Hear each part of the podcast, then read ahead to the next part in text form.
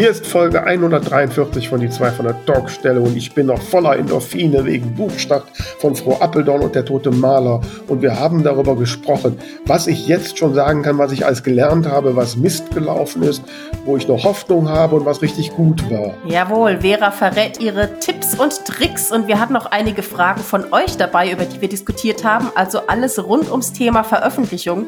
Hört rein.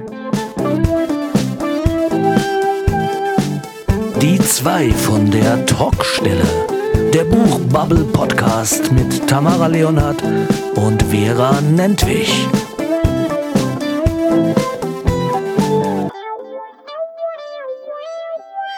Ja, hier ist Folge 143, habe ich gerade eben gelernt. Ich habe mich nämlich erst in Folge 142 zur Aufnahme eingeloggt. Aber wir sind ja, wir sind ja schneller, als ich es mitkriege. Und ich freue mich, die Vera sitzt mir gegenüber und hat sich schon ganz fein gemacht. Die hat heute Abend nämlich noch tolle Pläne, habe ich gehört, und sieht schon ganz schick aus. Jetzt guckt sie ganz verwundert an sich runter. Ja. Dann, dann bist du heute an sich fein.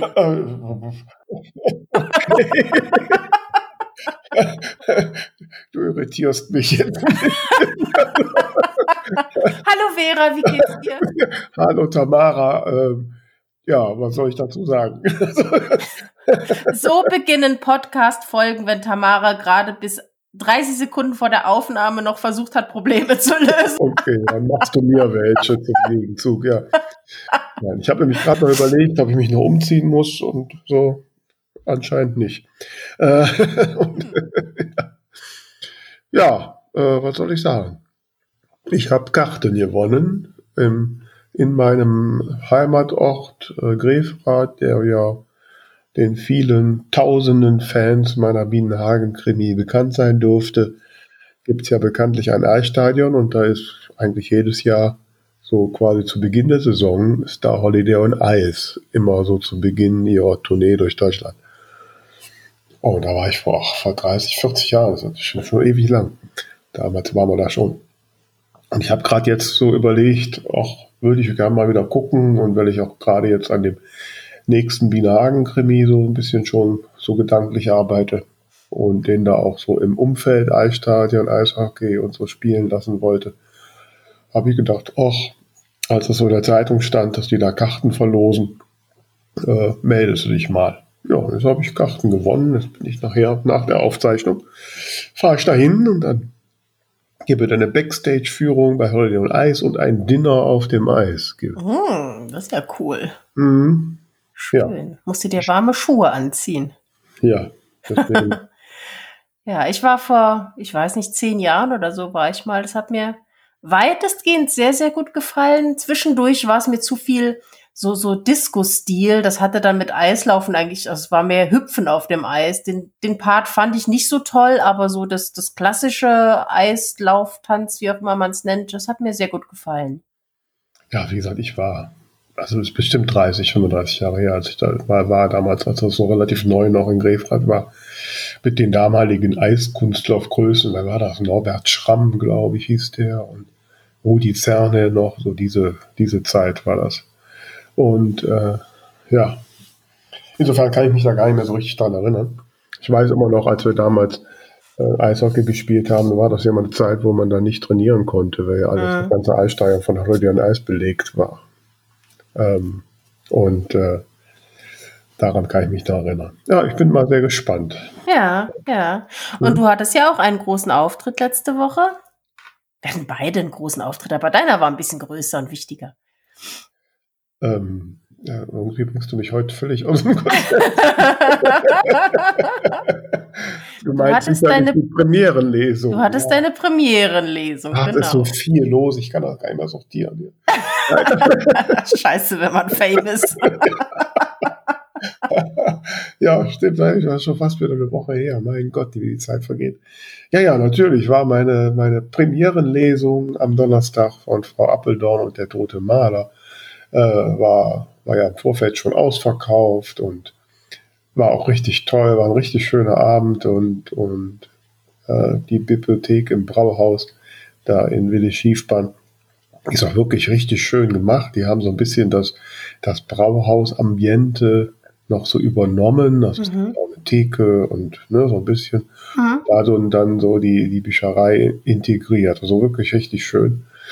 Und ähm, ja, die Stimmung war gut und äh, im Nachhinein habe ich sehr viel positives Feedback bekommen. Die Leute haben auch fleißig Bücher gekauft. Toll. Und äh, nö, also alles rundum gelungen.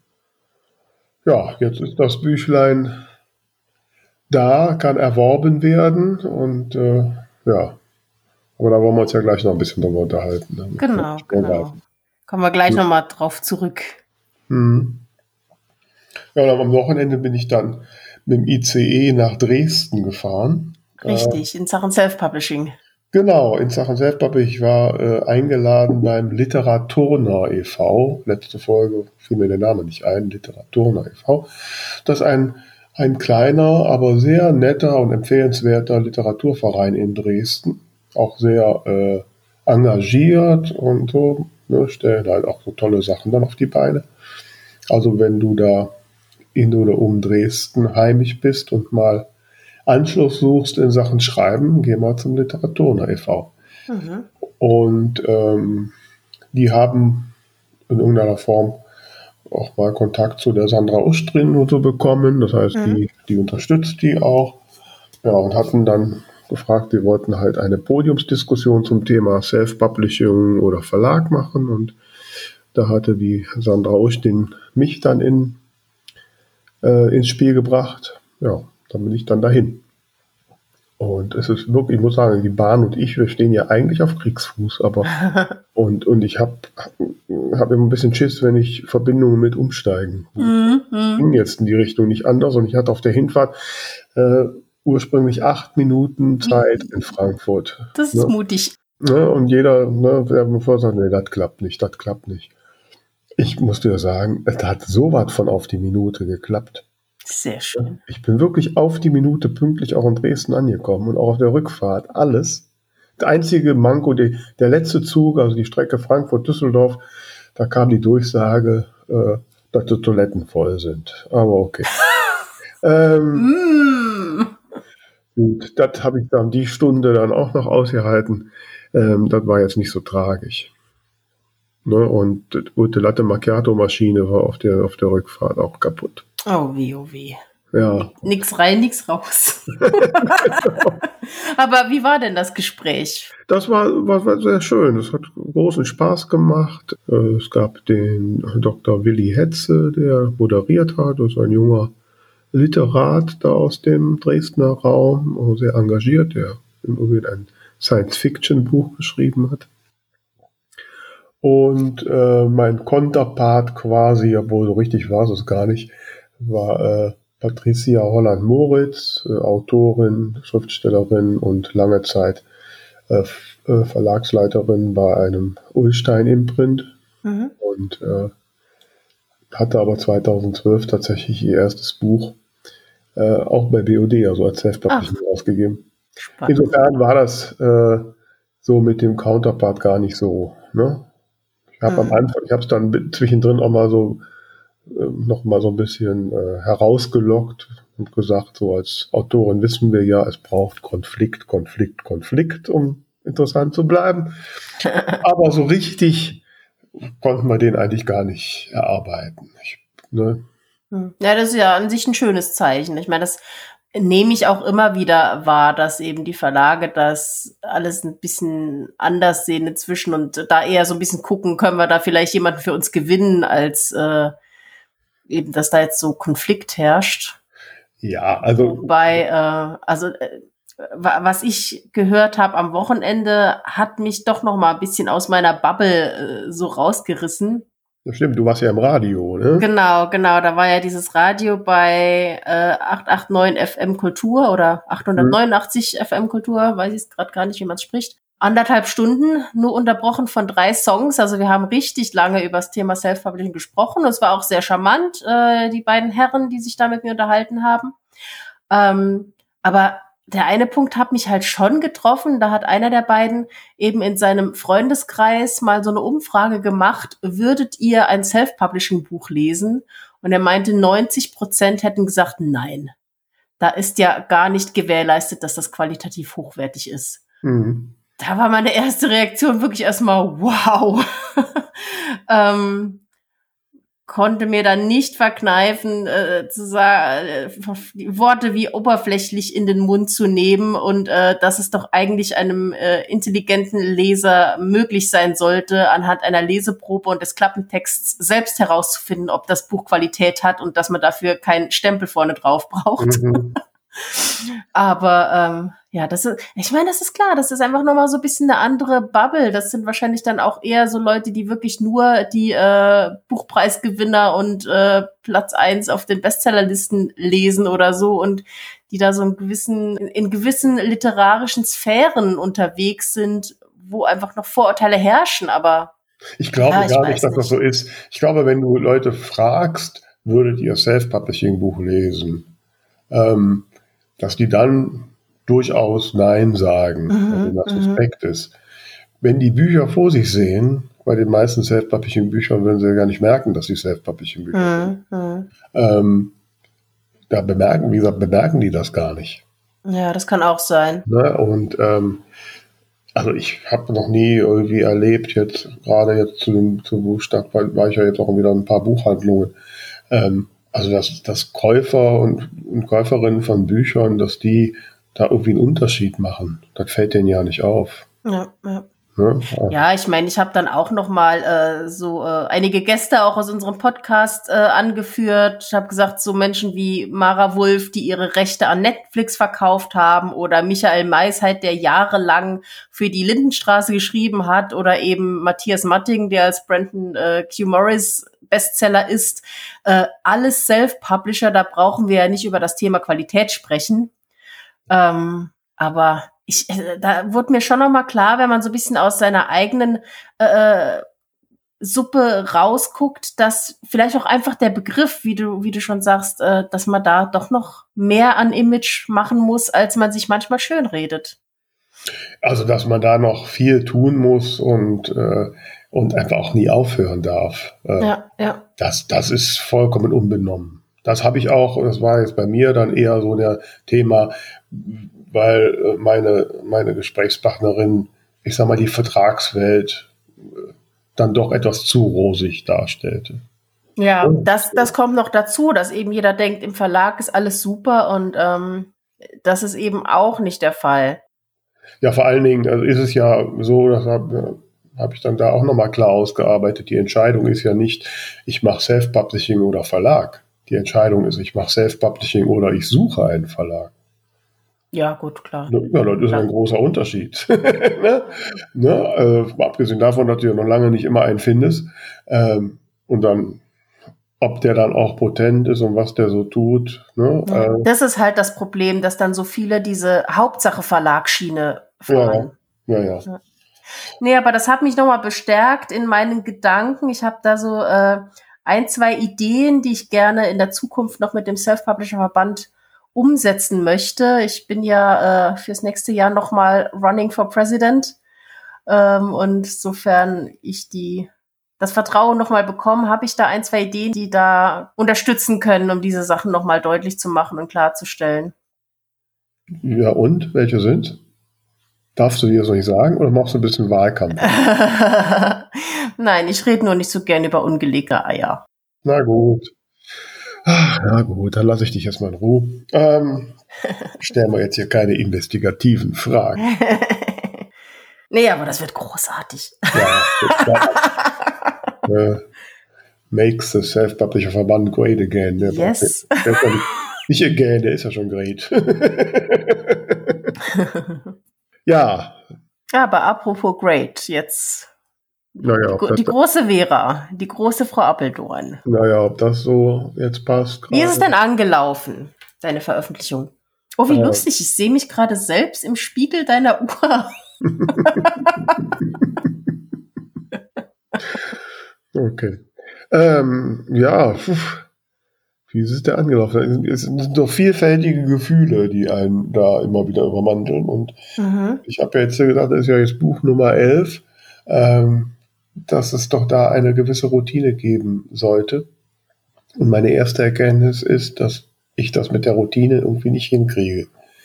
Ähm, ich habe jetzt in diesem Jahr, nachdem ich dann so ein paar Wochen überlegte, was muss er alles tun, und wieder merkte, ah, ich muss mir halt jetzt wieder in diversen Ordnern, was habe ich denn damals gemacht und alles zusammensuchen, habe ich überhaupt erstmal angefangen zu sagen, okay, ich mache das jetzt, ich, ich ordne den Kram jetzt mal, damit du dann mhm. endlich mal hast. Da habe ich ja auch einen Blogartikel darüber gemacht und in meinem, in meinem Notiztool, was ich immer benutze, Evernote, dann jetzt da auch ähm, schon mal mir so eine Vorlage gemacht. Die habe ich ja auch äh, für die Öffentlichkeit bereitgestellt. Also falls jemand Evernote nutzt, kann er das sich auch äh, holen. Und ähm, wobei ich jetzt so im Zuge der letzten Wochen gemerkt habe, da werde ich jetzt noch ein paar Dinge dran anpassen. So dass ich zumindest jetzt bei Buch Nummer 12 dann vielleicht äh, noch ein bisschen äh, gelassener sehen kann, wenn ich alles so direkt vor mir habe und nicht ständig das Gefühl habe, ich habe wieder irgendwas vergessen. Ne? Mhm. So. Obwohl sich ja auch das, das ist ja eigentlich eine Erfahrung, ja, das ist eine Erfahrung, die ich gemacht habe, aber die irgendwie in diesem Moment nie zu mir durchdringt, dass alles eigentlich gar nicht so schlimm ist. Ne?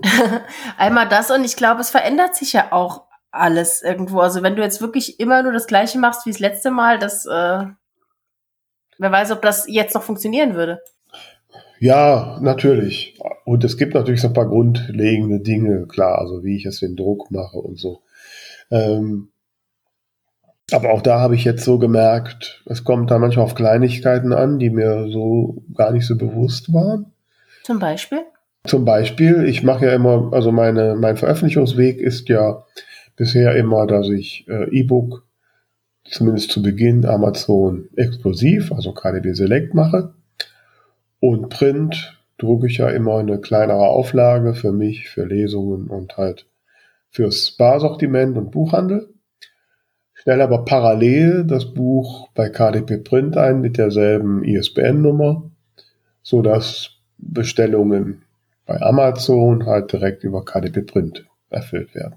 Es hat auch bisher immer geklappt. Ich hatte ja in den letzten Folgen schon mal erwähnt, ne, dass mich gewundert hat, dass der Bar Sortimenter Libri so übermäßig viele Bücher bestellt ja. hat. Ich habe jetzt auch eine Idee, wo sie hin sind. Okay. Ähm, die sind, glaube ich, alle nach Amazon gegangen. Hä? Ja, weil ich habe diesmal, weil ich ja, wir waren, wir haben ja so viel gerade mit Buchhandel, mit Thalia und sonst wie gesprochen.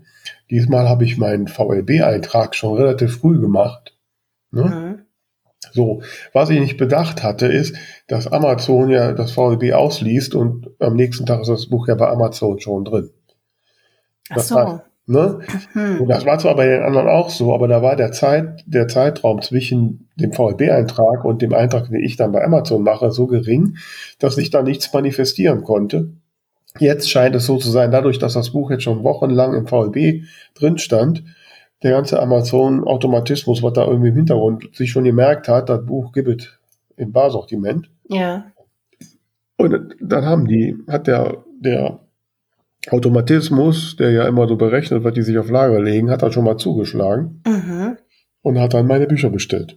Okay. So, das heißt, jetzt habe ich das erst eingetragen, da das, das da reinkommt, aber jetzt haben die die Bücher halt.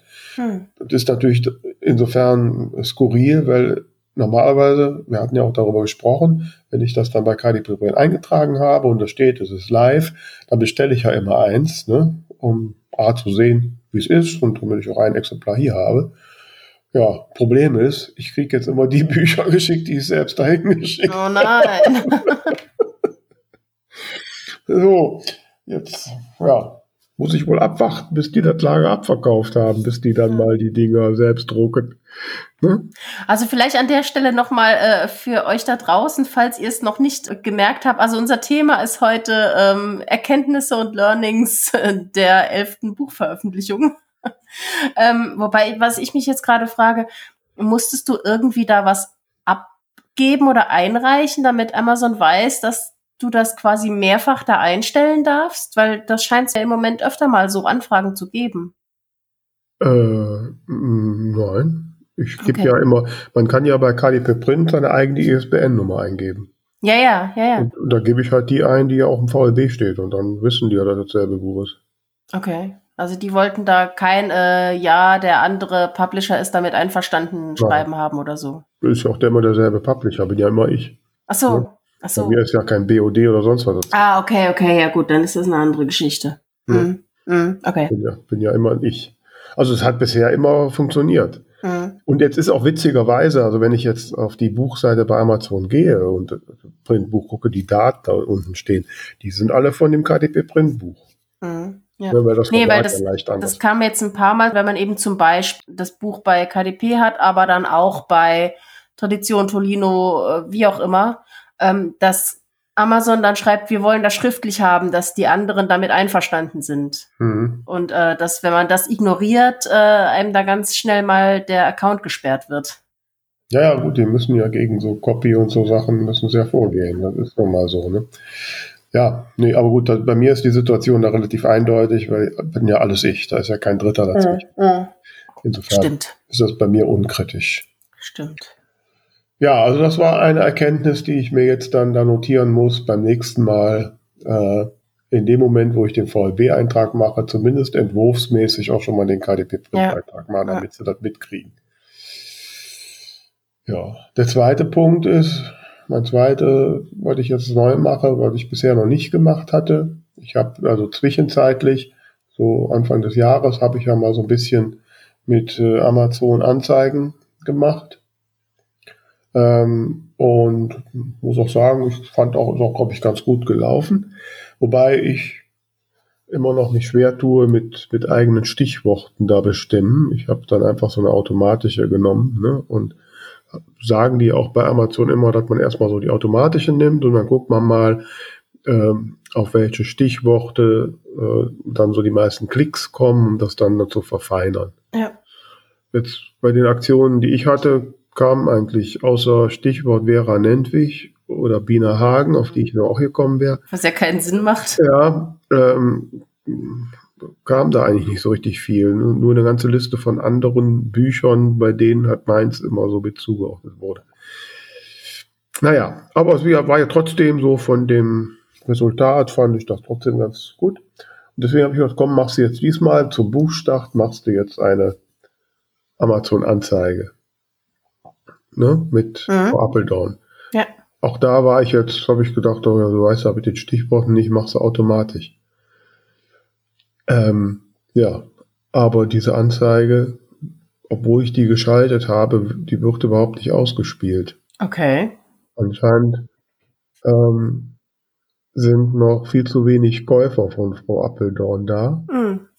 Ähm, Ach so, dass sie das nicht einordnen können. dass die noch nicht so richtig, der Automatismus noch nicht die Stichworte weiß. Also wahrscheinlich muss ich jetzt mir mal ein paar Stichworte suchen, die ich da mal reingebe, um damit das überhaupt mal ausgespielt wird. Ja, ich weiß nicht, ob das nicht sowieso irgendwie, also ich habe jetzt äh, bei, bin ich mir gar nicht mehr sicher, ich glaube bei, bei Memories of Your Smile habe ich, äh, habe ich so Anzeigen geschaltet und da habe ich mir überlegt, welche Keywords da Sinn machen und das lief eigentlich ganz gut. Ich meine, äh, groß verdient habe ich nicht, weil ich das halt während der 99 Cent Aktion gemacht habe, aber ähm, die Verkaufszahlen sind dadurch doch ordentlich hochgegangen. Okay. Ja, ich, ich tue mich ja mal schwer mit der Einordnung von diesen Stichworten, aber da werde ich dann jetzt wohl mal ran müssen. Hm. Ne?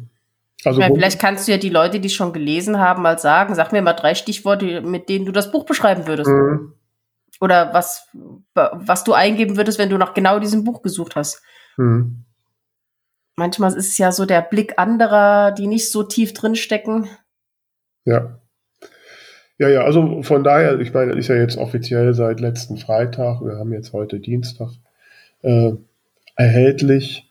Ähm, also ich träume ja immer davon, äh, so Momente, dass man, wenn das Buch erhältlich ist und dass dann am nächsten Tag direkt tausende Verkaufszahlen da sind. ähm, das ist überhaupt nicht so, im Gegenteil, also es tröpfelt sehr Hm.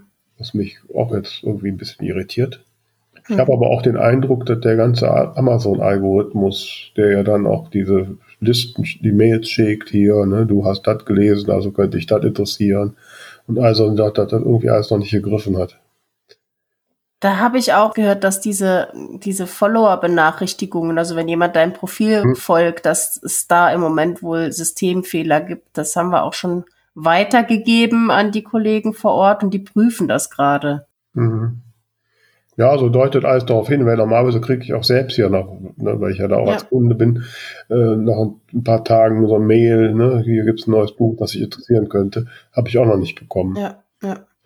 Ähm, also da scheint alles irgendwie noch ein bisschen verlangsamt zu sein. Insofern ähm, muss ich sagen, was da so bisher auf Amazon passiert, ist dann eher enttäuschend. Ich deute aber mal, dass das einfach noch nicht alles nicht in Gang ist. Ich mache mir da jetzt keinen großen Kopf drum.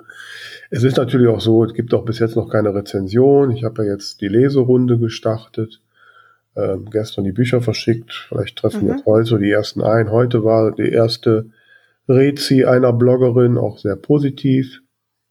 So, bis das jetzt so bei Amazon drin ist und das alles so greift, das wird sicherlich erstmal ein bisschen dauern. Mhm. Da muss man einfach Geduld haben. Ne? Hast du denn vorab irgendwie äh, dir Rezi-Leser oder BloggerInnen gesucht oder sonst irgendwie Aktionen gefahren? Hm, Aktionen gefahren in dem Sinne nicht. Ich habe halt ähm, so diverse Bloggerinnen, das sind glaube ich alles nur Bloggerinnen, ähm, äh, angeschrieben und sie gefragt, ob sie Interesse haben, mein Buch zum Buchstart zu lesen und habe denen auch äh, sofern sie E-Book wollten, was die meisten wollten, auch dann schon vorab das E-Book geschickt. Und äh, ja, jetzt habe ich der Dinge, wann jetzt die Rezis kommen. Ne? Hm. Da habe ich nämlich, äh, geschickte Überleitung, eine Frage hier in petto. Wir haben ja vorab in unseren Stories mal gefragt, äh, ob äh, die Menschen da draußen Fragen zum Thema Veröffentlichung haben. Und Buchcasting auf Instagram hat uns gefragt, wie lange vor der Veröffentlichung macht es Sinn, Blogger einzubinden? Ja, gute Frage. ähm, gute Frage. Also klar, man muss ja nur, wenn man jetzt ganz neu anfängt, muss man ja erstmal diese Blogger-Kontakte überhaupt aufbauen. Mhm. So, und äh, ähm, da ist es natürlich schon sinnvoll, rechtzeitig vorher anzufangen und, und vielleicht Blogger, Bloggerinnen anzuschreiben oder über Foren wie die Blogger Lounge vom Self-Publisher Verband. Äh, mhm. Oder solche. Das kann man natürlich erst dann tun, wenn man Klappentext und im Idealfall auch Cover und sowas hat, damit man schon mal so einen Eindruck geben kann. Ja.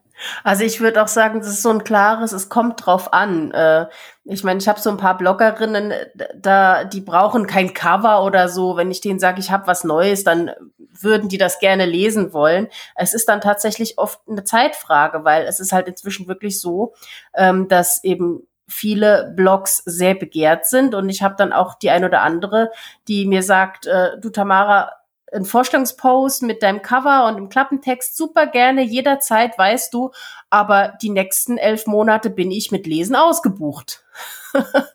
das heißt, also bei meiner Vorplanzeit habe ich da eigentlich fast gar keine Chance, Beziehungsweise ich sage dann auch immer, du, wenn du irgendwann Zeit und Lust hast, es zu lesen, ich freue mich auch nach einem halben Jahr noch über eine Rezension oder wenn es dann nochmal äh, vorgestellt wird. Aber wenn es mir wirklich drum gehen würde, das eben zum, zum Lounge äh, zu haben, dann ist schon sinnvoll, je früher, desto besser, weil die halt wirklich, ähm, wenn sie äh, einen tollen Blog haben, der liebevoll gepflegt ist und den viel lesen, dann kriegen die halt so viel, dass die wirklich, also teilweise mache ich mir bei einigen der Mädels ein bisschen Sorge, dass die sich zu dolle stressen lassen, weil dann wirklich immer so, oh, oh mein Gott, ich muss noch so viel lesen und ich bin bis dann und dann ausgebucht, wo ich immer sage, du denkst dran, das soll aber noch Spaß machen und lass dich bitte nicht stressen und alles gut. Ähm, also zum einen natürlich das. Und dann kommt es natürlich auch drauf an, was man machen möchte. Also will man äh, möchte man wirklich nur, dass die vielleicht das Cover und den Klappentext einstellen. Das kriegen viele, denke ich, immer noch so dazwischen gepackt. Möchte man, dass sie es lesen? Ähm, dann, wie gesagt, kommt es darauf an, wie, wie lange die ausgebucht sind. Oder möchte man irgendeine Aktion fahren, wie dass man irgendwie mit denen live geht, irgendeinen Flashmob macht oder, oder eine Blogtour oder so. Also äh, das ist natürlich, das kannst du, glaube ich, so pauschal nicht sagen, aber generell wenn ich weiß, dann und dann veröffentliche und das ist äh, mein Klappentext, dann macht Sinn, schon mal loszulegen.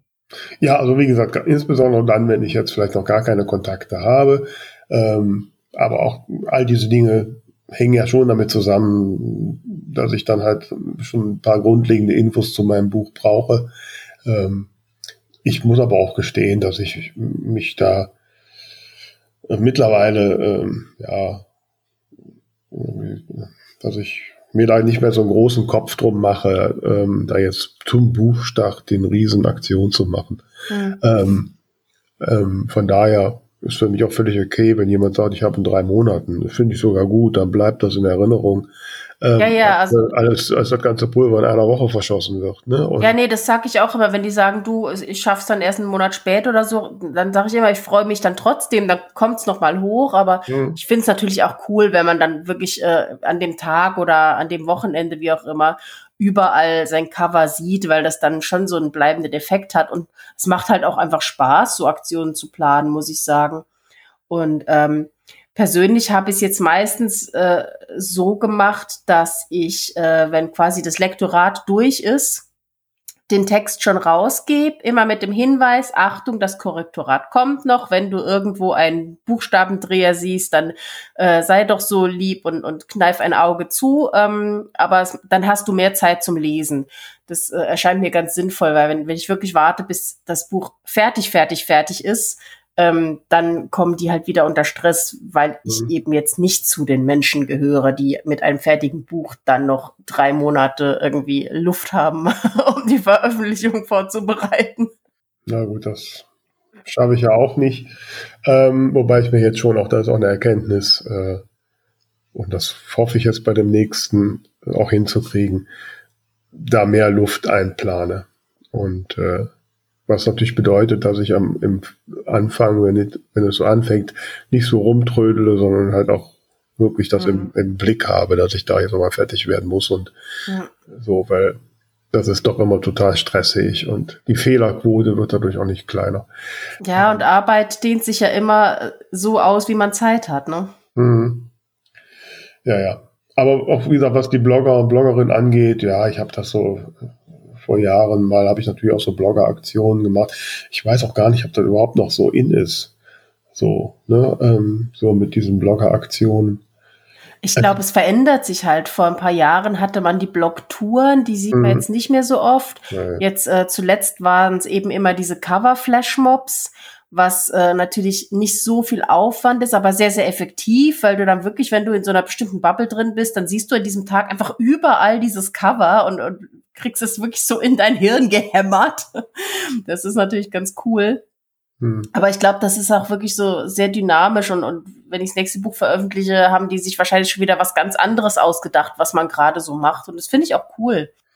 Ja, ja, also wenn ich sag mal so, wenn es sich mal irgendwie so ergibt, aber das ist ja wäre jetzt nicht so, dass ich da sage, da habe ich setze ich jetzt total viel Energie rein. Nein, ich, ich setze darauf, dass sich das so mit der Zeit schon verbreiten wird. Wie gesagt, die Leserunde ist äh, für mich am Anfang halt wichtig. A, weil ich dann so zum ersten Mal wirklich konzentriert Feedback zum Buch bekomme. Ähm, das finde ich immer ganz wichtig, äh, um nochmal selbst zu sehen, kommt es denn an und so. Ne? Mhm. Ähm, und das habe ich dann eben natürlich im Vorfeld, wenn ich die ganzen Vorab-Leserinnen habe, die dann natürlich auch versuchen, direkt am Tag, wenn es rauskommt, eine Rezension zu schreiben. Ja, ja. Wobei, ja, es ist schon auch ein bisschen anders. Aber ähm, ja. Klar, das sind dann meistens ein bisschen persönlichere Kontakte. Mhm. Oder eben wirklich Leute, wo du sagen kannst, die sind halt Fan, die mögen einfach den Schreibstil mhm. und, und die Figuren, die man macht und so. Also ich sag mal so, Leserunde ist für mich schon nochmal, weil da äh, sind ja immer ein paar bei, die haben noch nie was von dir mhm. gelesen mhm, ja. und so. Das ist dann schon so ein bisschen Test an der Öffentlichkeit und was halt wichtig ist, da ist halt auch klar gesagt, so Ergebnis ist eine Rezi äh, auf den Online-Plattformen und natürlich mhm. auch bevorzugt auf Amazon. Ähm, das einfach wichtig ist, dass da dann in überschaubarer Zeit ein paar Rezis zum Buch sind. Mhm. Ne? Ja. So. Und ähm, ja, das ist eigentlich dem Bereich das, das Wichtige. Und ja, ich weiß nicht, was ich dazu noch sagen soll. ja, aber wenn wir schon beim Thema Zeitpunkt sind, dann kann ich ja gleich noch die nächste Zuhörerfrage hinterher schieben. A von Beck hat nämlich gefragt, was ist der beste Zeitpunkt für die Veröffentlichung? Und ist das genreabhängig? Naja, ich meine, außer wenn es ein Weihnachtsroman ist, der natürlich dann auch tunlichst irgendwie vor Weihnachten ähm, rauskommen sollte. Wobei auch das variiert. Also ich habe die ersten Weihnachtsromane, glaube ich, Anfang September wahrgenommen, wo ich mir gedacht habe, also jetzt möchte ich noch keine äh, Nikoläuse sehen. Aber scheint ja, scheint ja Sinn zu machen. Ja, wahrscheinlich, wie gesagt, weil das ja einfach immer ein bisschen dauert, bis so diese ganzen Algorithmen greifen und mhm. bis die Systeme äh, rausbekommen haben. Ja. So, dass das halt, wenn es dann so anfängt, in Richtung Weihnachten zu gehen, das Buch halt etabliert ist. Ja. So, kann ich mir schon vorstellen. Ja, ja klar. Ansonsten äh, eingebürgert so ein bisschen hat sich halt der Freitag was denke mhm. ich auch Sinn macht, einfach zum Wochenende hin, dann äh, holt man sich eben die Lektüre, die man dann am Wochenende lesen kann. Aber es ist natürlich auch keine Pflicht. Nee. Ähm, also im Prinzip glaube ich nicht, dass es da einen großen, äh, also eine große Regelung gibt für den Veröffentlichungstermin. Also im Prinzip kannst du nehmen, was du willst. Ich glaube, ich würde noch ein bisschen auf zwei Dinge achten. Also wenn ich jetzt im Sommer was veröffentliche, ähm, würde ich mal schauen, wie sieht's da aus mit den Urlaubszeiten. Und dann kommt es natürlich auch ein bisschen drauf an, habe ich ein, eine, eine klassische Sommerlektüre geschrieben, dann macht es vielleicht gerade Sinn, dass die Leute sich das dann gerade mit in den Urlaub nehmen können. Oder ist es halt eher was, wo es Sinn macht, dass die wieder zurück sind äh, und, und äh, quasi eher, eher da sozusagen. Und dann haben wir noch die zwei großen Messen, Frankfurt und Leipzig, wo ich persönlich mir auch ein bisschen uneins bin. Also viele schreiben ja eben gezielt so, dass sie zur Messe veröffentlichen, aber dadurch veröffentlichen halt auch sehr viele in dem Zeitraum. Da muss man vielleicht auch ein bisschen gucken, wo man sich einordnet. Geht man dann unter den ganzen großen Veröffentlichungen verloren oder ähm, ist die Community stark genug, dass das dann irgendwie zusammenpasst? Ja, es gibt sicherlich viele Effekte wie gesagt, ich glaube, dass der, der Effekt des Veröffentlichungstermins auf den Erfolg des Buches sehr, eher sehr gering zu bewerten ist. Es sind sicherlich so Seiteneffekte. Wenn ich mhm. vor der Messe in, vor einer Messe ein Buch veröffentlicht habe, habe ich natürlich ein, ein gutes Gesprächsthema für irgendwelche Messesachen. Ich habe einen guten Aufhänger, um vielleicht eine Lesung zu machen. Ja. Mache ich nicht mit dem zwei Jahre alten Buch, sondern mit dem aktuellen. Genau. Das heißt, da habe ich so einen Aktualitätspunkt, äh, solche Sachen. Aber inwiefern ja, solche Sachen Beispiel. auf den Bucherfolg äh, einen signifikanten Einfluss haben, weiß ich auch nicht. Ähm, also das ist viel für die Seele und dafür, dass ich halt einen Anknüpfungspunkt habe. Mhm. Ne? Ja, oder eben, wenn man zum Beispiel im Self-Publisher-Verband ist, dass man dann, wenn man vor der Messe veröffentlicht, natürlich eben noch sein Buch einreichen kann, seine Flyer ja. einreichen kann und so weiter. Mhm. Aber generell würde ich auch sagen, also wenn es äh, knapp wird, dann lieber ein gut durchdachtes und zu Ende korrigiertes Buch veröffentlichen, als einen bestimmten Termin einhalten. Ja, also es gibt sicherlich, ich, also da würde ich jetzt nicht sagen, es geht gar nicht, aber gefühlsmäßig würde ich jetzt kein Buch irgendwie eine Woche vor Weihnachten veröffentlichen oder so. Ne? Ähm, so, da würde ich dann wahrscheinlich eher warten, mach's irgendwie Januar, Februar. Ja, nee, dann eher, vielleicht eher, eher Anfang Dezember, damit man noch irgendwie hoffen kann, dass es vielleicht ja. äh, als Geschenk dann irgendwie mitgenommen wird. Mhm. Solche Sachen. Aber letztlich, also jetzt in, in dem Bereich, in dem wir sind, also im Self-Publishing, da ist das, glaube ich, nicht so relevant. In dem klassischen Buchhandel, klar, da gibt's ja klassische äh, Termine, wann die ihre Bücher bestellen und wann die das sehen wollen und solche Sachen. Hm. Da ist man viel enger äh, in so einem Gerüst gepackt, aber das ist für uns ja eher vernachlässigbar. Ja, dein Termin hast du ja quasi aufgrund der Lesung festgesetzt. Nee, nee, nee, ich habe die Lesung nach dem Termin festgesetzt, bitteschön. Aber hast du nicht gesagt, jetzt muss ich gucken, dass ich bis dann und dann fertig bin, weil ich habe da eine Lesung? Ja, okay, das ist, äh, das ist wie mit den Terminen ist. Also ich habe Henne und Ei. Ja, ja, natürlich habe ich irgendwann mal gedacht, ja, das schaffst du locker, ne? Und habe den Termin festgesetzt. Mhm, okay. So schon mit dem Ziel, also ich hab, wusste ja, die Lesung soll am Vorabend der Veröffentlichung stattfinden. Ja, ja, ja. Dass dann das nachher doch wieder enger geworden ist, weil ich halt äh, doch wieder verschludert habe. Das ist ein anderer Effekt. Okay, ja. okay. Ich hatte es irgendwie anders abgespeichert, dass die gesagt haben, dann und dann hätten wir noch einen Slot oder so. Ja, äh, ist so. Ist beides spielt eine Rolle. ich wollte eigentlich schon, ja, ich wollte eigentlich im Oktober, ne, ich habe dann auch so gedacht, komm, so damit jetzt gerade so, was hier so die Presse angeht, damit das für Weihnachten und so wirklich dann überall angekommen ist, dann eher Oktober als Anfang November. Und als dann die Anfrage zu der Lesung kam, habe ich gesagt, komm, machst du noch mal eine zehn Tage Luft, Anfang November und dann passt das. Ja, und das ist dann trotzdem wieder eng geworden. Mhm. Das ist ja das, was ich meinte. Da muss ich irgendwie, das ist sicherlich ein Learning, ähm, dass ich da äh, meine Termine besser einhalten muss. Damit es halt am Ende kein Stress wird. Auch ja. jetzt für meine Lektorin und für die anderen, ne, die dann auch immer den Druck kriegen, ah, wann fertig, ich brauche das, ne, und so. Mhm. Ähm, das, das muss nicht sein. Hm. Ja.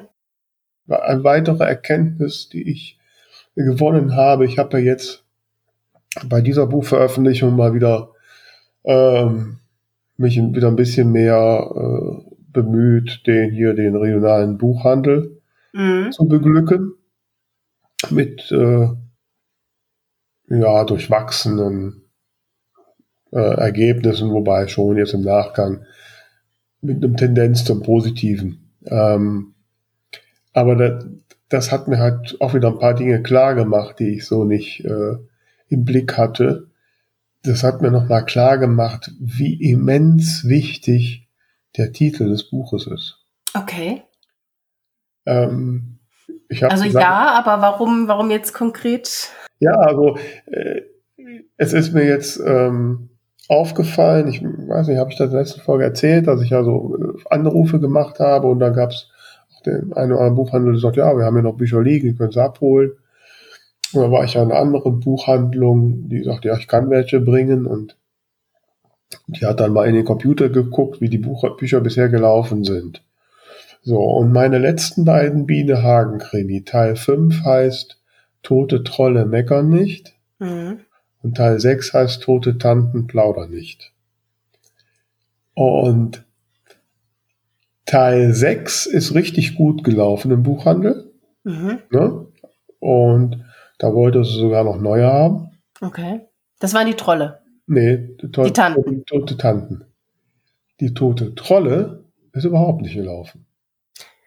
Haben dann vielleicht einige als Fantasy eingestuft. Genau. Ah. Genau, obwohl es im Regal, im Krimi-Regal daneben steht. Ja, ja.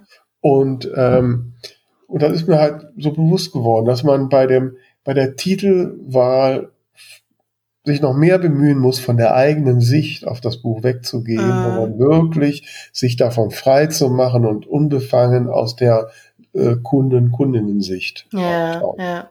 Weil es wirklich so extrem wichtig ist, welches Bild haben die Leute in den ersten Bruchteilen einer Sekunde vor Augen. Ja, ja, das stimmt. So. Und ich habe auch das Gefühl, jetzt so mein Titel Frau Appeldorn und der tote Maler ist so ein ganz typischer Cozy Crime Titel. Mhm. Ne? So direkt bisschen skurrile Alter oder was auch immer, obwohl es ja. nicht, aber ist so ein Bild.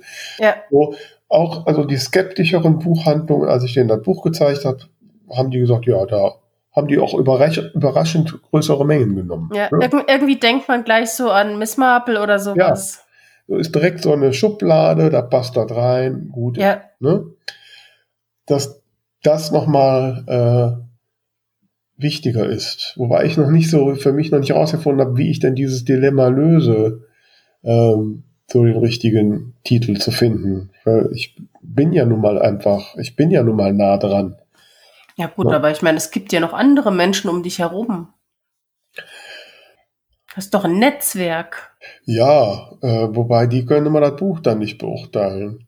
Also wenn ich, ich habe das ja äh, jetzt bei Tote Tanten habe ich das auch noch gemacht, aber war mir schon klar, dass das gewinnen würde, dass ich dann immer so kurz vorher so vier, fünf Titel habe und die zur Umfrage stelle. Hm? Ähm, das habe ich bei Tote Trolle auch gemacht. Also insofern so, und dann kommt immer die Rückfrage, ja, wir wissen ja nicht, was in dem Buch drin ist. Worum geht das Buch denn? Oder so. Ja. Ne? so wobei ich immer sage, ist doch gar nicht wichtig. Es geht nur darum, welcher Titel spricht euch an. Wo würdet ihr.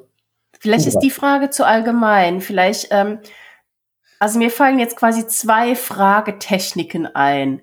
Die eine wäre, dass du jetzt ähm, zum Beispiel sagst, okay, ähm, ich habe sowas geschrieben wie Miss Marple. Ich, ich glaube, es passt jetzt nicht ganz, aber mhm. ne, als Beispiel. Und habe drei Titel, was passt für dich am besten? So rum.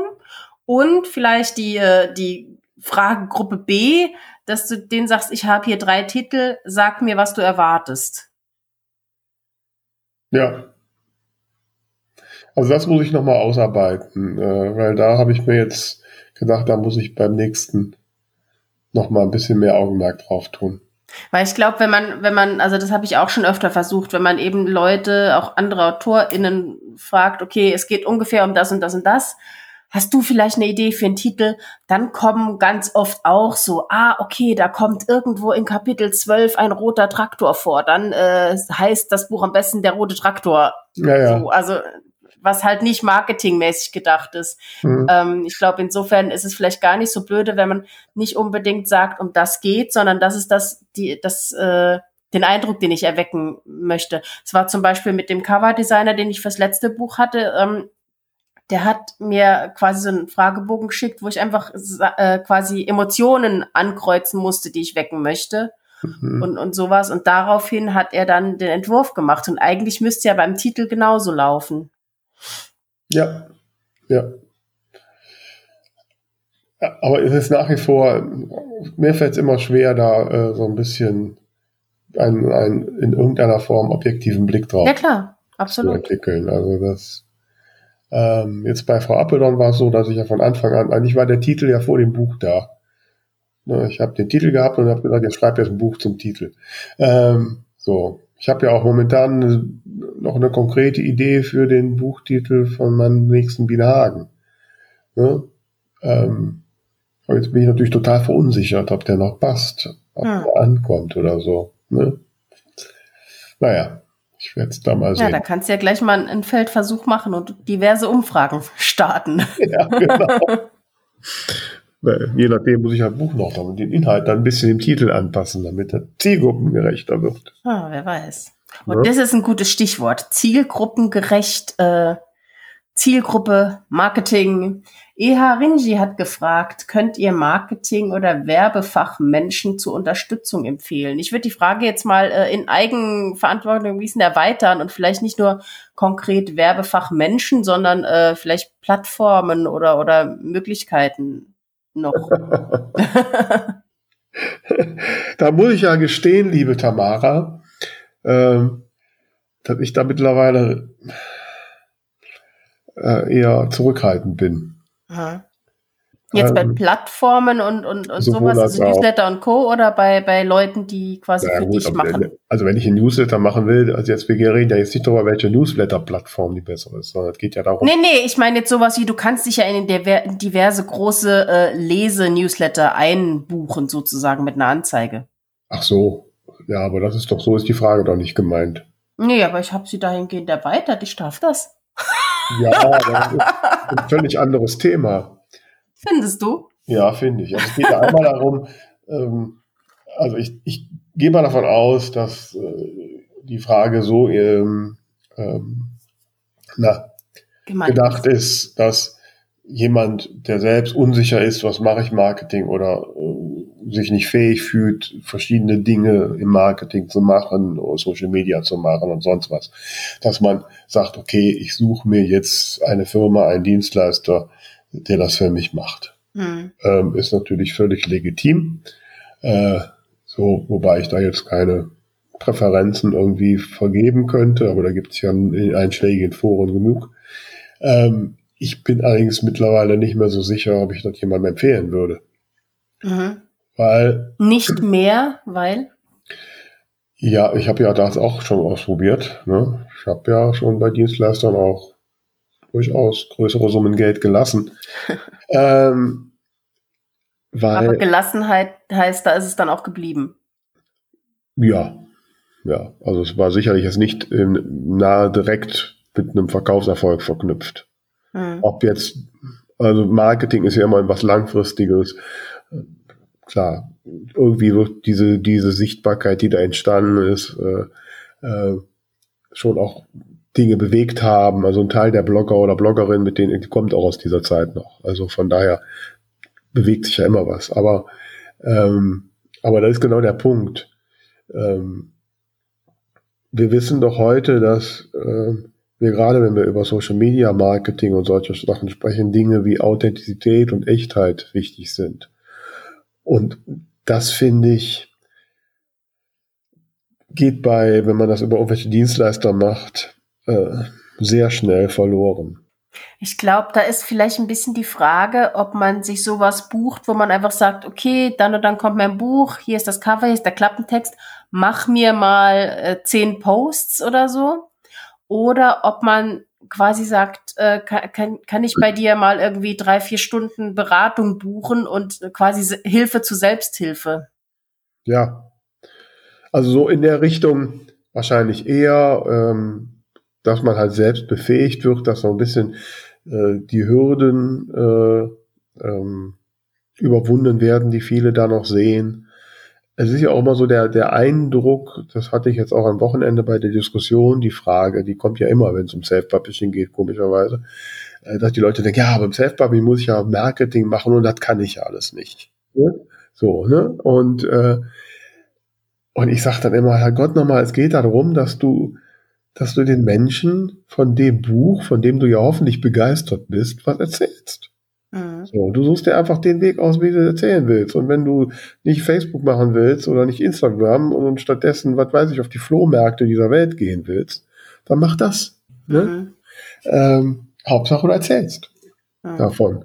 So, und ähm, und mir kommt das, wenn man da so diese ganzen Dienstleister und Auguren sieht, immer so ein bisschen sehr nach, nach Schema F vor und nach, äh, ja, da wird einem etwas aufgehalst oder übergestülpt, was die halt machen. Und das war ja bei mir genauso. Ich habe das ja auch gemacht, ne, weil so die reine Lehre war und war auch alles gut, technisch gut gemacht. Aber ja, also A hat es jetzt nicht per se riesig viel gebracht.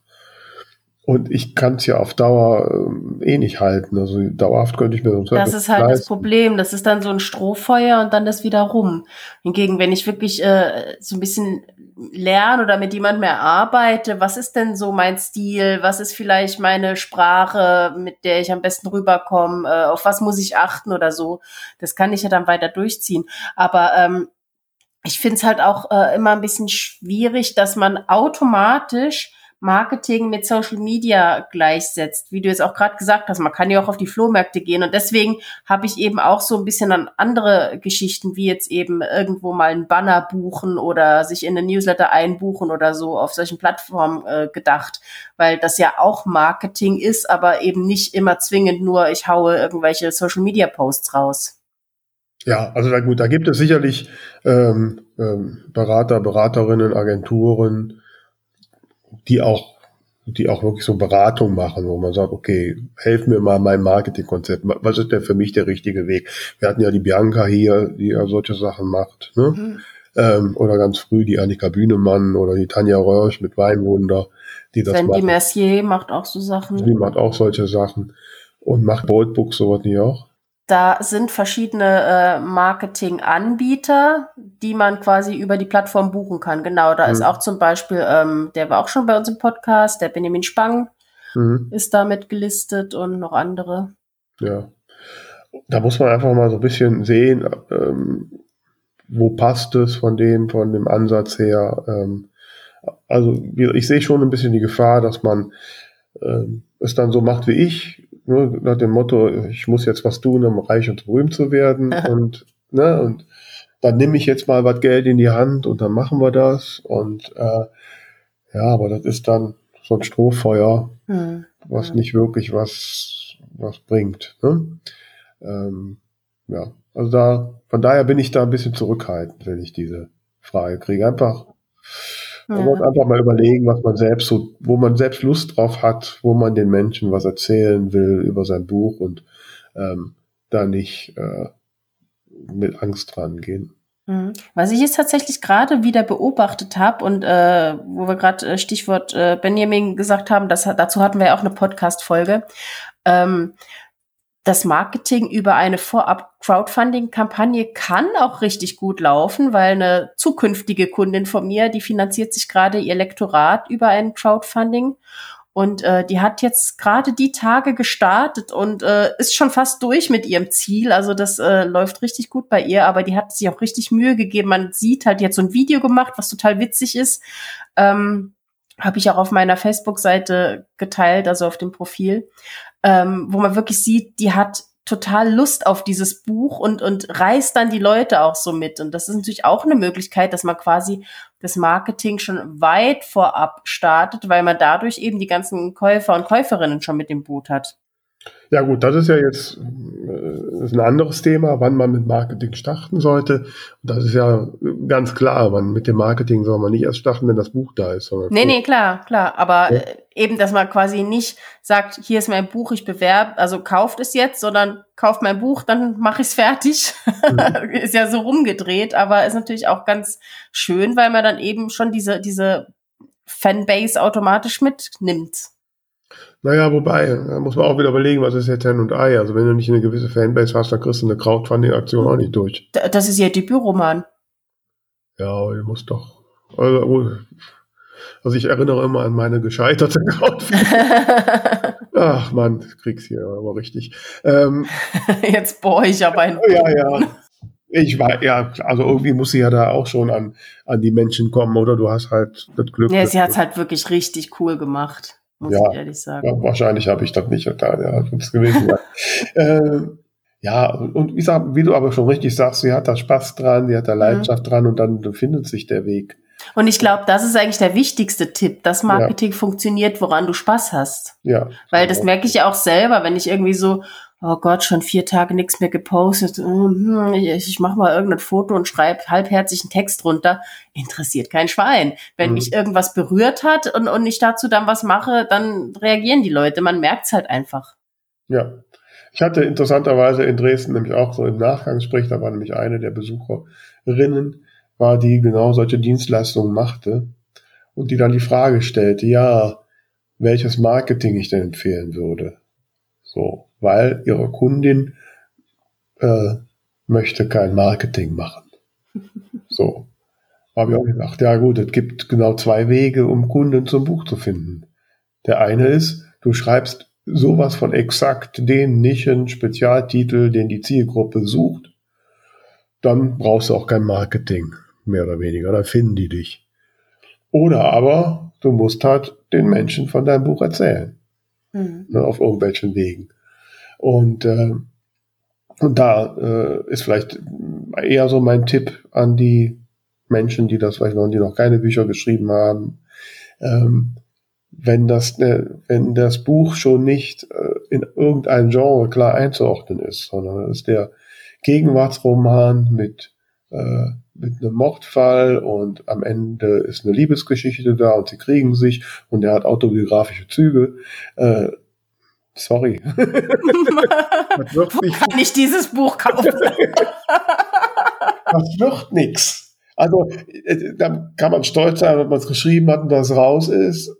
Aber da hilft auch beste Marketing nichts. Mhm. mhm. Äh, und auch die Erwartung, dass das erste Buch dann direkt der total klar werden muss. Auch das gibt zum Regelfall nicht. Ich glaube, man muss einfach im Hinterkopf behalten, dass jedes Jahr 70.000 Bücher rauskommen und es, es muss einen Grund geben, warum jemand genau dieses eine Buch lesen sollte.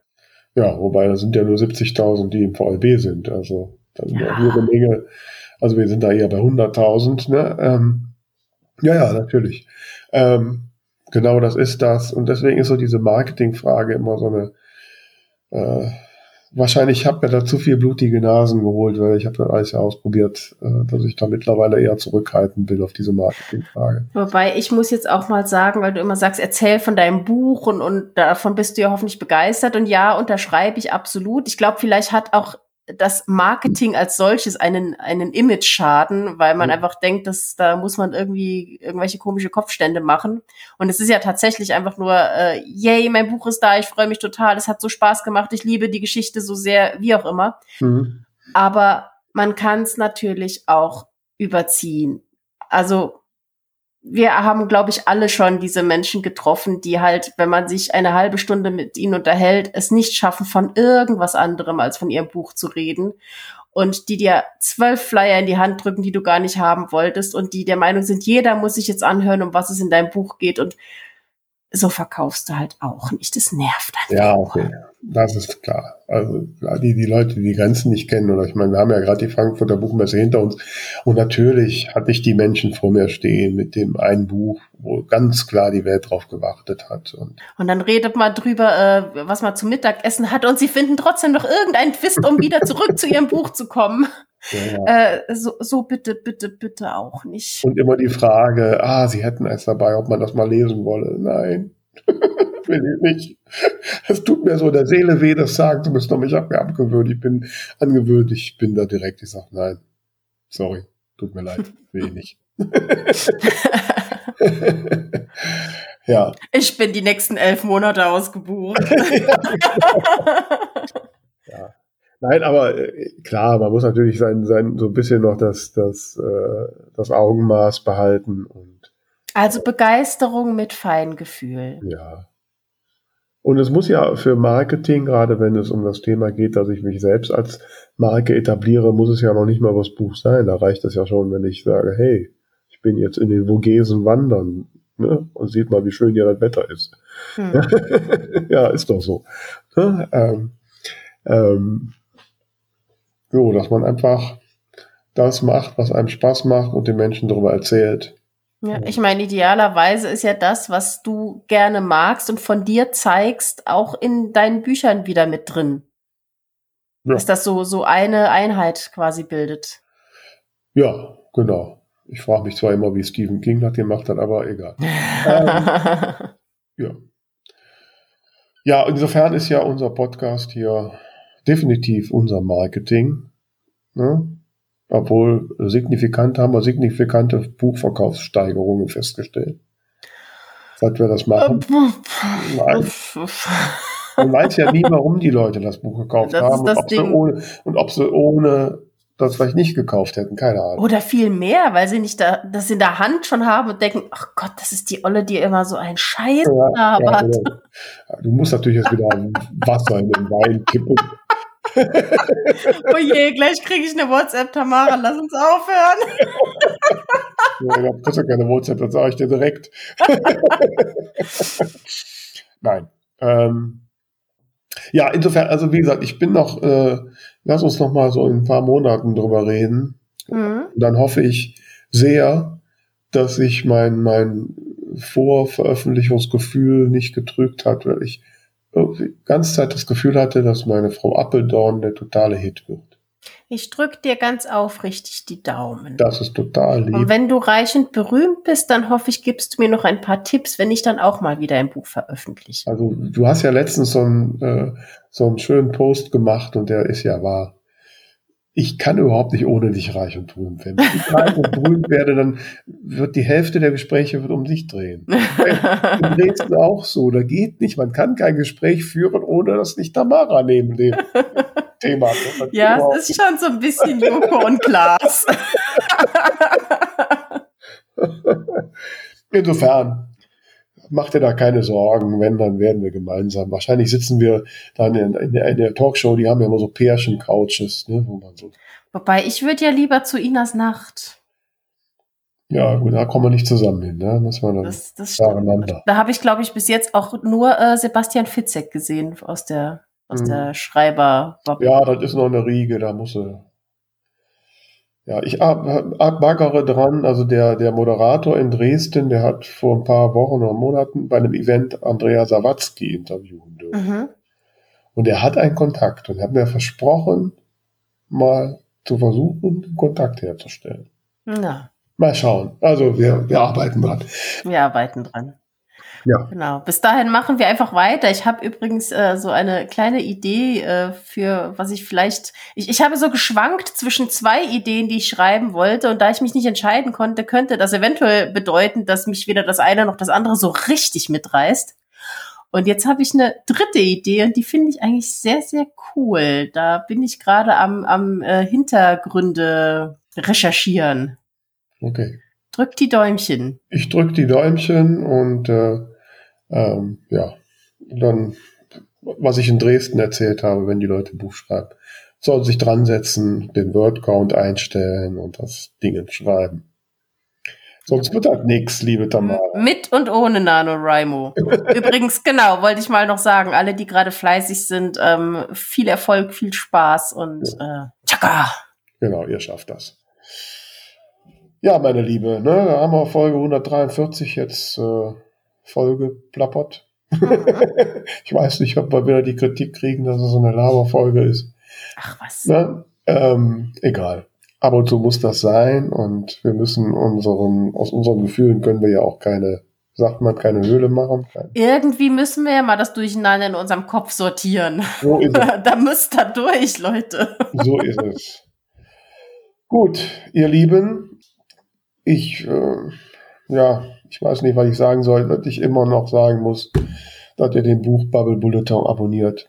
Tja, ja.